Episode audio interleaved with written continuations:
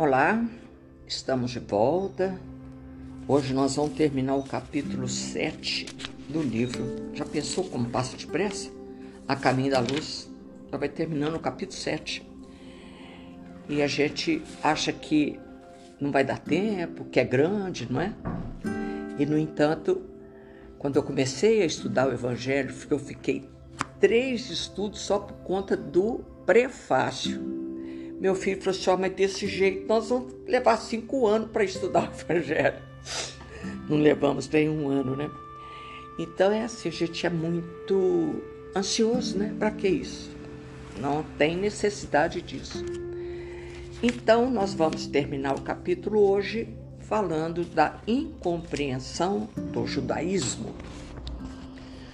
Jesus, chegando ao mundo, não foi entendido pelo povo judeu. Ele não esperavam que o Redentor procurasse a hora mais escura da noite para surgir na terra.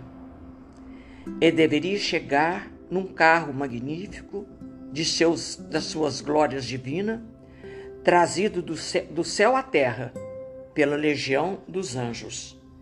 Deveria humilhar todos os reis do mundo dando a Israel o cetro supremo de todos os povos.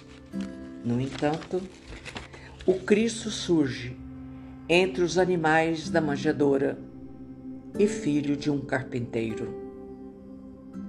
Missão gloriosa de amor e humildade, protegia as prostitutas, misturava com os pobres, visitava as casas suspeitas e de lá arrancar seus auxiliares e seguidores. Seus companheiros eram os pescadores. Seus companheiros prediletos eram seus, os pescadores, ignorantes e humildes, e fazia apóstolos bem amados. Abandonando os templos, falava ao povo, aos simples, a fraternidade e o amor, a sabedoria e a humildade. Apesar da crença fervorosa não sabia que todo, toda salvação tinha que começar no íntimo de cada um. Então, veja bem a situação, né? Espera uma coisa vem outra. Mas é interessante, o profeta Isaías disse: Vocês vão ver, mas não vão ver vão ouvir, mas não vai entender. Ele, esse Isaías, filho deles, né, profeta, anunciou essa verdade, mas eles não entenderam. Israel, no porvir, quer dizer, no futuro, Israel continua a cultuar o Deus Todo-Poderoso dos seus profetas. Seus rituais prosseguem em pontos isolados no orbe inteiro. É a raça mais livre, mais fraternal entre si, mas também a mais altiva e exclusivista do mundo. Então, estamos vendo no final aqui do capítulo 7 ele está falando no porvir, no futuro. E Emmanuel fala para a gente aqui no livrinho que eles, novos conhecimentos, Jesus acompanha-lhe a marcha dolorosa através dos séculos de lutas expiatórias e regeneradoras. Novos conhecimentos dimanam do céu para o coração de seus patriarcas. E não tardará muito tempo para que vejamos os judeus compreendendo integralmente a missão sublime do Cristo. Bonito, né? É claro, o tempo conserta tudo, a gente modifica. Então Israel continua a cultuar o Deus Todo-Poderoso dos seus profetas. Seus rituais prosseguem em pontos isolados no orbe inteiro. É a raça mais livre mais fraternal entre si, mas também mais altiva exclusivista do mundo. E assim a gente fecha o capítulo 7 do livro A Caminho da Luz. Depois nós vamos falar da China milenar. Então, eu estava. Eu tenho uma amiga que vive me pedindo para gente entrar com um livro para Boa Nova. Vocês conhecem o livro da Boa Nova? Boa Nova. Que Chico recebeu de Humberto de Campos. O meu livrinho Boa Nova é de 1976. Fantástico. Boa Nova é o Evangelho. Se vocês tiverem esse livro, tira da prateleira e começa a ler. É lindo demais. É lindo demais. Essa minha amiga vive pedindo para eu entrar com Boa Nova. Mas agora nós estamos vendo o caminho da luz. Mas de manhã eu estava folheando Boa Nova e me deparei com a lição. Como é que chama? Sobre o bom ânimo é lindo demais. Nossa Senhora. É, a Camila de Zebedeu. Zebedeu é pai de Tiago e João. Eu não vou ler, evidente, que é grande, né? E ele está conversando com Jesus. Jesus conversando com esse Zebedeu. E ele chegou às lágrimas quando Jesus está falando para ele sobre a verdade, sobre o bem, a fraternidade. Então ele, ele chora. Cadê? Ele começa a chorar. E aí ele diz assim: Chora, Zebedeu, porque as tuas lágrimas de hoje são formosas e benditas. Temias a Deus, agora o amas Estava perdido nos raciocínios humanos sobre a lei. E agora tens no coração a fonte da fé viva. Olha que coisa maravilhosa. Então ele estava conversando com ele, né? Porque ele acreditava, como fazia acreditar, até aqui seu coração conhecer a lei rígida e temer a Jeová com a sua voz de trovão. Olha o que Jesus fala. Mas Jesus revela um pai carinhoso e amigo de seus filhos. Então, por essas palavras de Jesus, ele começa a chorar. Aí Jesus fala para ele: é isso que eu acabei de ler. Chora, porque tuas lágrimas são formosas e benditas. Temias a Deus e agora o amas. Estava perdido no raciocínio humano sobre a lei, e agora tens no coração a fonte da fé viva. Olha que coisa linda. Então, quando ele começou a conversar com Jesus, ele passou a entender, porque ele tinha medo. Antigamente, tinha medo de Deus. E Jesus, então, nos traz sobre o amor, né? E eu estou lendo aqui no livro da Esperança. Todo mundo tinha que ter esse livro, livro da Esperança de Emmanuel, para ler no culto. Eu já falei dele outras vezes, porque vem o texto do Evangelho e a explicação de Emmanuel, né? Em louvor da alegria. Bem-aventurado vós que agora chorais, porque rireis, está vendo? O que, que eu li do, do Zebedeu? Ele temia Deus, mas agora ele estava chorando de alegria porque não era mais o Deus que. Eu não temia Deus, mas agora você ama. Agora você está entendendo seu raciocínio humano sobre a lei. Então ele está entendendo com outros olhos depois da explicação de Jesus. Então ele começa a chorar. Mas depois, Jesus pega ele no seu peito e o abraça, né? Dizendo para ele: se ele estava perdido no raciocínio humano, sobre a lei, e agora tens no coração a fonte viva da fé. Coisa maravilhosa, né? Então vamos ler aqui, ó. Lembrai-vos de que, durante o vosso degredo na terra, tendes que desempenhar uma missão de que não suspeitas, quer dedicando-vos à vossa família, quer cumprindo as diversas obrigações que Deus vos confiou. Está aqui no livro da esperança. Aí Mano vai discorrer sobre isso aqui.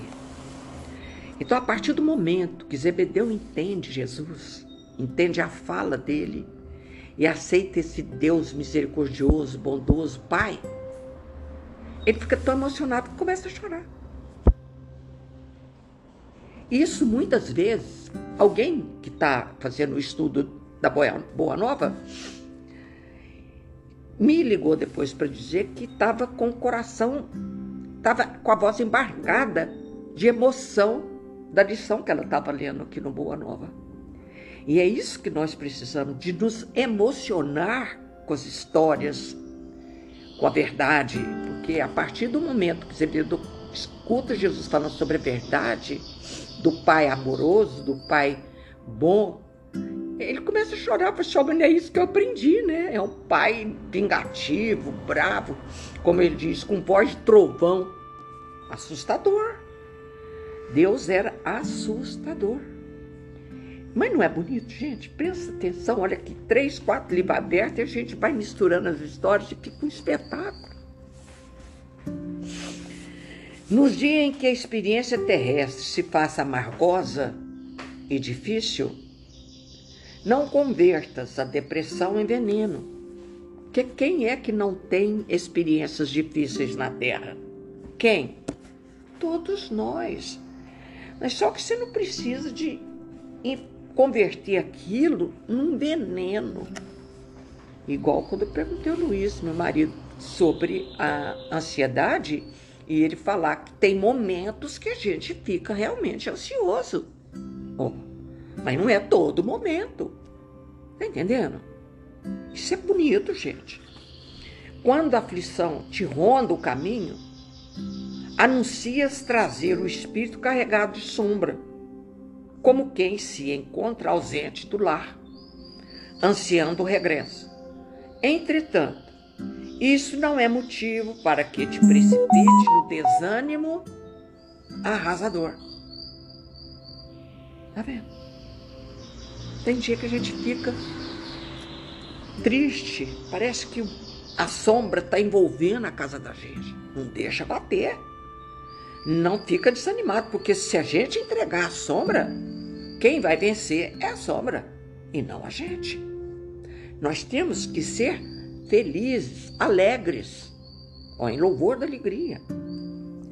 Acusa-te em trevas e pode mentalizar com a própria cabeça luminosos pensamentos de otimismo e fraternidade, ou retratar nas pupilas o fulgor do sol e a beleza das flores. Olha que maravilha! Você acusa que está em trevas, está triste, está tudo escuro. Tem dia que a gente amanhece vendo preto e branco, não é? Mas a gente pode mentalizar com a própria cabeça. Olha, veja isso. Luminosos pensamentos de otimismo, fraternidade, ou retratar nas pupilas o fulgor do sol e a beleza das flores. Alguém olhar no ser e ver o fulgor do sol, a beleza das flores nos nossos olhos. Que bonito, né? Entrega-te à mudez, proclamando não suportar os conflitos que te rodeiam, mas nada te impede abrir a boca a fim de pronunciar a frase de reconforto e apaziguamento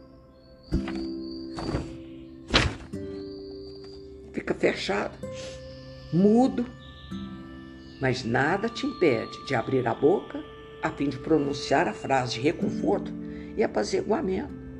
Quer dizer, a gente tem que sair do marasmo que a gente está em favor do outro. Tem dia que parece que a gente não dá conta, não é? Foi uma terça-feira, para ir para trás, não sei mais qual delas, eu falei assim, tava calor demais. Eu falei assim, você sabe que eu não vou no centro? Olha a sombra que faz com a gente. Acho que eu não vou no centro, não, mas tá calor demais, pelo amor de Deus. Vê se é motivo, gente. Aí tomei banho e falei assim, acho que eu vou vestir o pijama e deitar.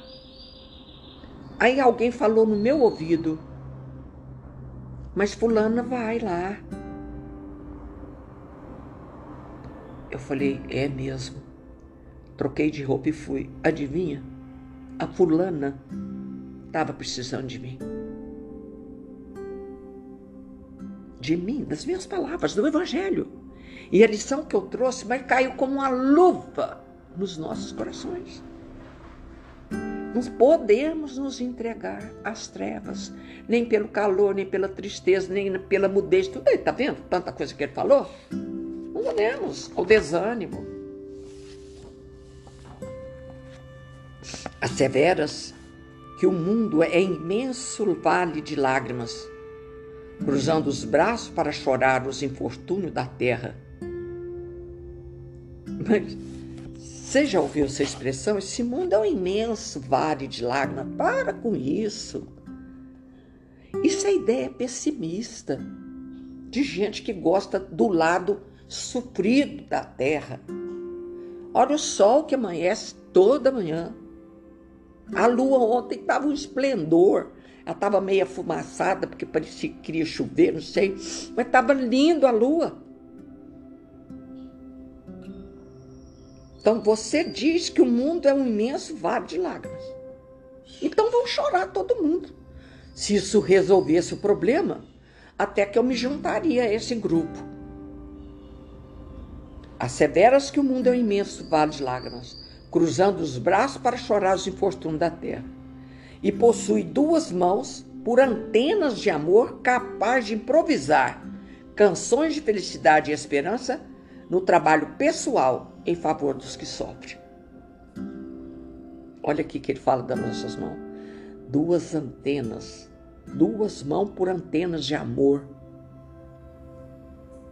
Olha que coisa maravilhosa. Que mundo que é vado de lágrimas, coisíssima nenhuma. Nem quem está sofrendo. Eu assisti, acho que vou contar essa história agora, agora, agora. Assisti pelo programa na televisão, através do YouTube, que eu fiquei emocionada. Estava falando sobre o aborto. Eu fiquei emocionada com a história. Não sei contar de onde. Fica faltando pedaço a minha história. Mas a menina pegou-se grávida e descobriu que o bebê ia nascer sem cérebro. Ela tinha direito ao aborto, mas ela não quis. Não deixou fazer o aborto. Esperou a gravidez terminar e tirou o neném, claro, vai ser cesariana, e ficou com ele nos braços por 20 minutos.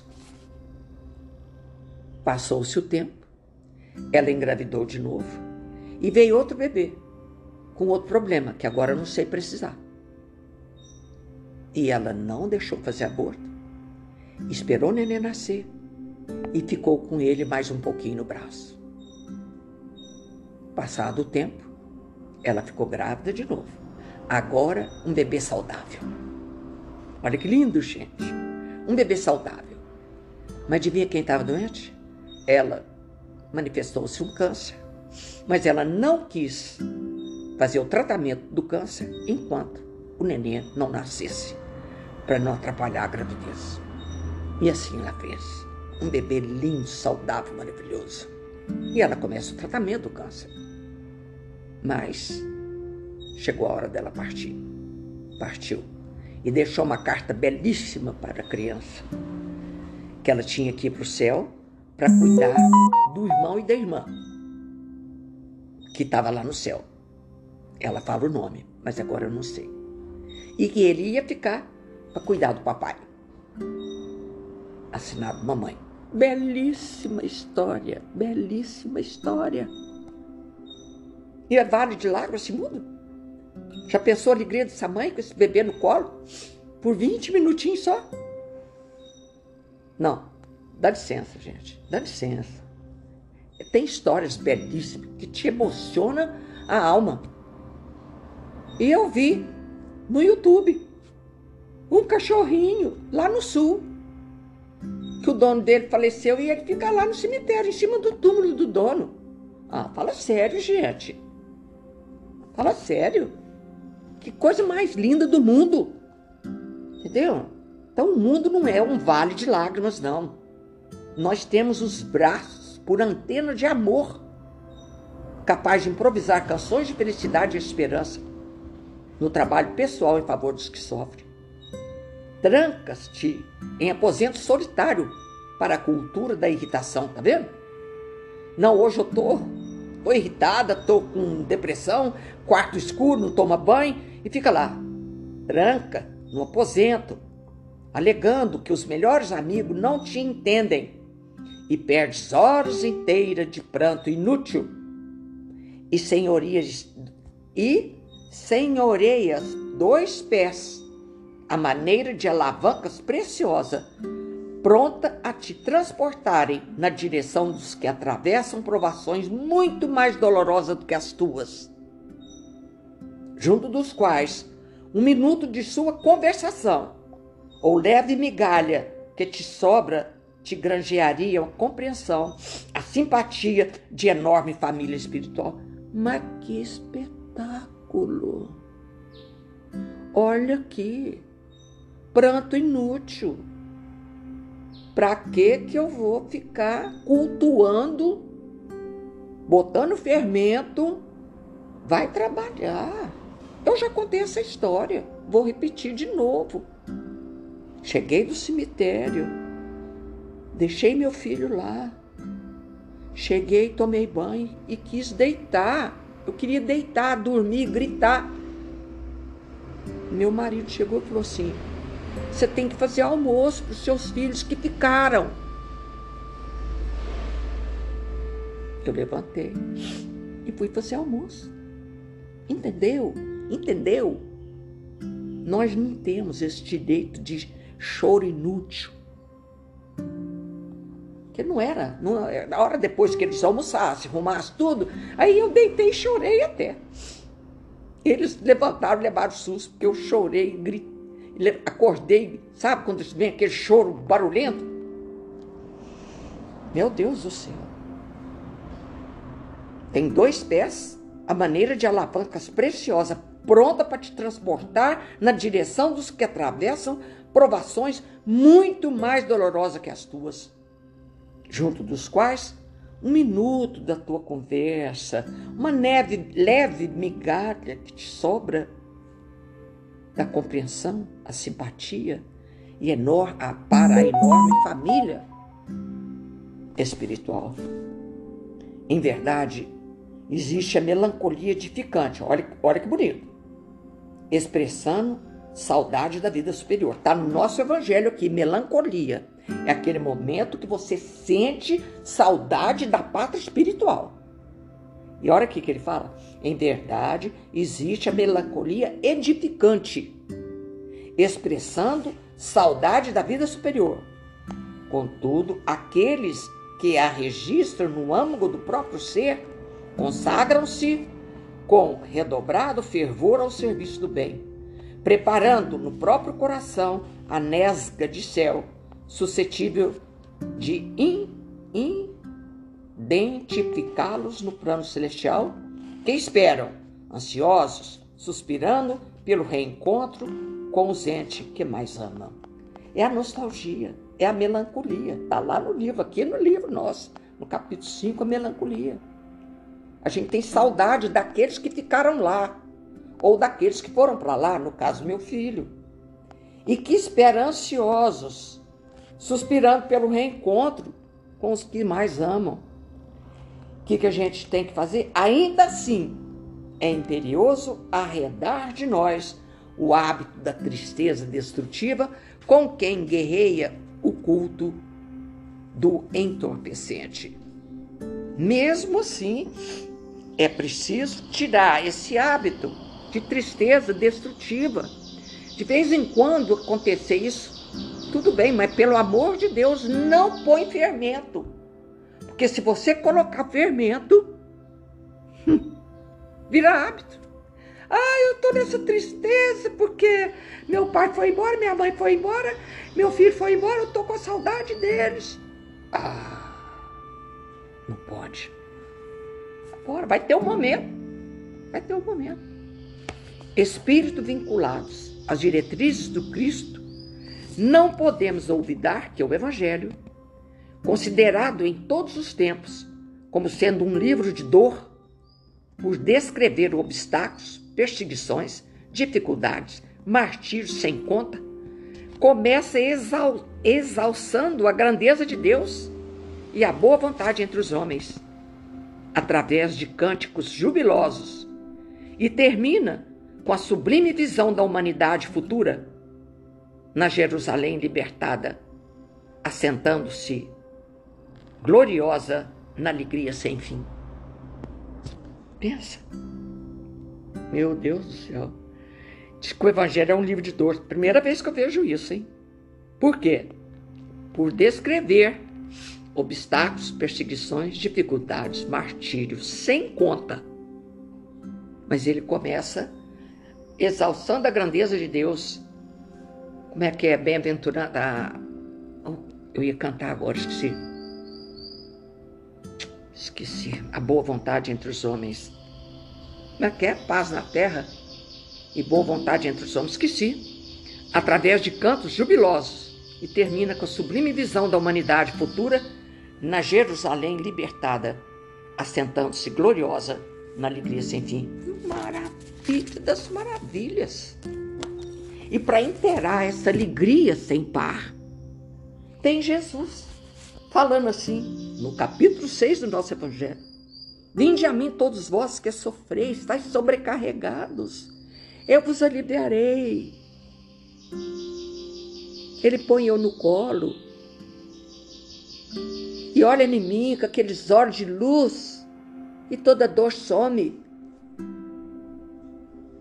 Vinde a mim todos que sofreis, eu vos aliviarei.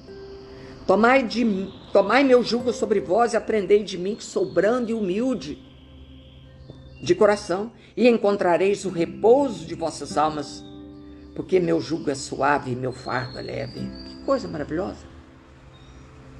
Então, quando a gente encontra com o olhar do Cristo, ah, mas o Cristo não olhou para mim. Quem que está falando uma besteira dessa? Ele olha para nós o tempo todo. Não aquele olho azul que o povo inventou que ele tinha. Não é isso, não. É o olhar do Evangelho dentro das nossas almas. Como essas palavras. Vinde a mim. É igual a minha, a minha neta. Fala aquela palavra, vó. Falei, que palavra, minha filha? Vem cá. Que ela emburrou, né? E eu tinha que chamá-la. E Jesus fala: Vinde a mim. Oh, meu filho, você está cansado, eu te amo, eu te aliviarei. Dá vontade de chorar mesmo.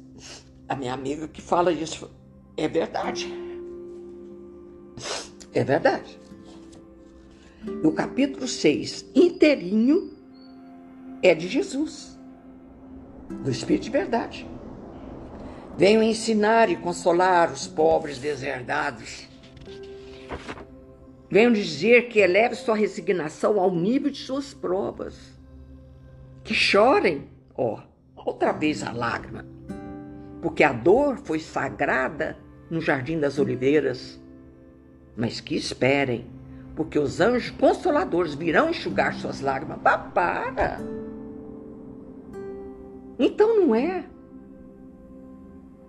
uma vez, já contei, vou repetir, eu vivo repetindo minhas histórias. Eu estava afogueada, peguei o evangelho, caiu lá na página. Amai vossos inimigos.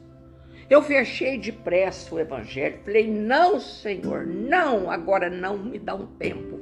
E abracei o evangelho e deitei. Na posição que eu abracei, eu acordei. Comecei a chorar de novo, é claro. Né? Mas Deus me deu tempo.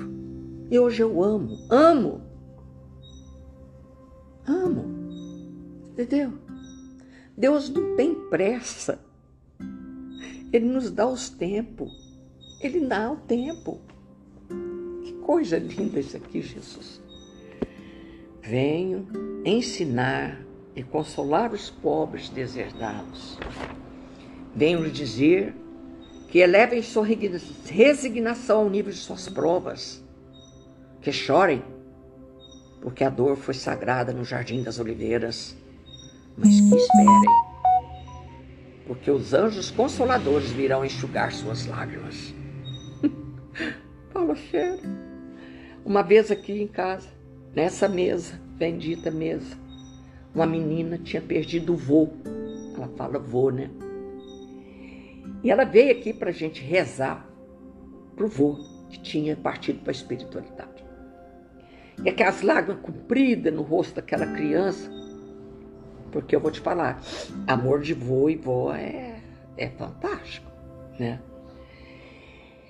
Vamos rezar, então vamos. E ela com aquelas lágrimas pingando, falei, minha filha do céu, essas lágrimas são pérolas no coração do seu vô. Aí que ela desbulhou mesmo, né? E é mesmo. A lágrima é abençoada quando é por amor, por saudade. Entendeu? É lindo, gente. A dor foi sagrada no Jardim das Oliveiras. Mas esperem, porque os anjos consoladores virão enxugar suas lágrimas. Em verdade, vos digo: aqueles que carregam seus fardos, que assistem seus irmãos, ó, que nós estava lendo. Eu tô triste, mas levanta e vai. Você volta melhor. Quantas vezes eu saí daqui deixando meu filho por conta da madrinha, da namorada, da noiva, da avó, porque a minha casa era cheia, graças a Deus. Nunca estava só, nem ele nem eu. Eu olhava para ele e falei assim: mamãe vai fazer palestra agora mesmo, mãe volta. Sem embargar a voz. E eu não falava alto, eu pensava. Ô Mãe Santíssima, você toma conta do meu filho aí, porque eu vou lá falar do seu agora. Olha que audácia. Mas é verdade. Eu desci essas escadas aqui sem embargar a voz. Nunca chorei em lugar nenhum que eu fosse fazer a palestra. Por quê? Jesus estava me carregando no colo. Em, ó, em verdade vos digo, aqueles que carregam seus fardos e assistem seus irmãos são meus bem-amados. Instruí-vos em instruí-vos na preciosa doutrina que dissipa o erro das revoltas. Ó, não tinha de revolta. E vos ensina o objetivo sublime da prova humana. Olha essa mãe, um filho sem cérebro, outro filho com outro problema. Outra pessoa fala assim, mas por que ainda fica grávida essa mulher? Não, até vem um filho perfeito que veio. Olha que coisa linda, gente. Eu vou ler de novo esse trecho. Em verdade vos digo: aqueles que carregam seus fardos e assistem seus irmãos são meus bem-amados. Instruí-vos na preciosa doutrina que dissipa o erro das revoltas e que vos ensina o sublime, o objetivo sublime da prova humana. Como o vento varre a poeira, que o sopro dos espíritos dissipe os vossos ciúmes contra os ricos do mundo, que frequentemente são muito miseráveis, são muito miseráveis, porque suas provas são mais perigosas que as vossas. Eu estou convosco e meu apóstolo vos ensina. Bebei da fonte viva de amor, do amor, e preparai-vos cativo da vida, para vos lançar um dia livres e alegres, ó alegria de novo, no seio daquele que vos criou fracos para vos tornar perfectíveis, e que, e que quer que vós mesmo trabalheis vossa maleável argila, a fim de serdes os ártipes de vossa imortalidade. O que, que é isso? Maleável, argila, o barro. E ele quer que nós mesmo, e tem que ser, trabalhemos essa, essa, essa, essa maleável argila, porque nós somos os eu que faço o meu espírito progredir, a fim de serdes os artífices de vossa imortalidade. Artífice, é assim? É artífice. Eu modelo o meu espírito. Mas que show, hein? Sou eu, somos nós que modelamos o nosso espírito através do amor, da fraternidade, da compaixão. Tudo isso que falou de Jesus hoje é lindo, hein, gente? Foi muito bonito. Que está aqui no livro O Caminho da Luz a respeito de Jesus, né? Eu achei essa lição da alegria belíssima e termino com esse capítulo 6 do nosso Evangelho. Que coisa deslumbrante. Muito linda. Bebei da fonte viva do amor e preparai-vos, cativos da vida, para vos lançar um dia livres e alegres no seio daquele que vos criou fracos, para vos tornar perfectíveis. Fomos criados simples e ignorantes, porque nós temos que construir o nosso próprio espírito.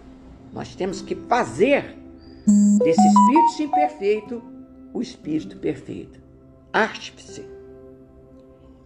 E que quer que vós mesmo trabalhei vossa maleável argila, a fim de serdes os artífices de vossa imortalidade. Belíssimo, belíssimo, muito lindo. Hoje eu vou te falar, não choro porque chorei porque eu não choro. Mas eu vou te falar, é, falar de Jesus é emocionante mesmo. E que assim nós vamos terminando o nosso estudo de hoje. Maravilhoso, foi maravilhoso. Eu vou prometer a minha amiguinha que de vez em quando eu vou achar um, um assunto aqui no, na Boa Nova e trazer para inteirar para nós. Como hoje a gente trouxe a história do Zebedeu, né? que Jesus falou para ele: Você temia a Deus, agora você o ama. Mas não é lindo? E assim somos todos nós, que a gente aprendeu há muitos anos atrás a temer a Deus. A gente não tem que temer Deus, tem que amar a Deus. Ele nos ama, nos ama como filhos, e nós temos que amá-lo como pai. Jesus querido, envolve-nos a todos no seu manto de amor e de luz. Amei estar com vocês. Eu amo estar com vocês. Que Jesus, no seu infinito amor, nos envolva a todos. Ave Maria, cheia de graças, o Senhor é convosco. Bendita sois vós entre as mulheres, e bendito é o fruto do vosso ventre, Jesus. Santa Maria, Mãe de Jesus rogai por nós, pecadores, agora e na hora de nossa morte. Amém. Obrigada, Jesus. Obrigada, Maria Santíssima, amigos espirituais que estão conosco hoje e eternamente. Amo vocês onde quer que vocês estejam. Que Jesus, no seu infinito amor, nos envolva a todos. Assim seja, encarnados e desencarnados. Fiquem com Deus Amo vocês onde quer que vocês estejam. Um beijo no coração. Assim seja.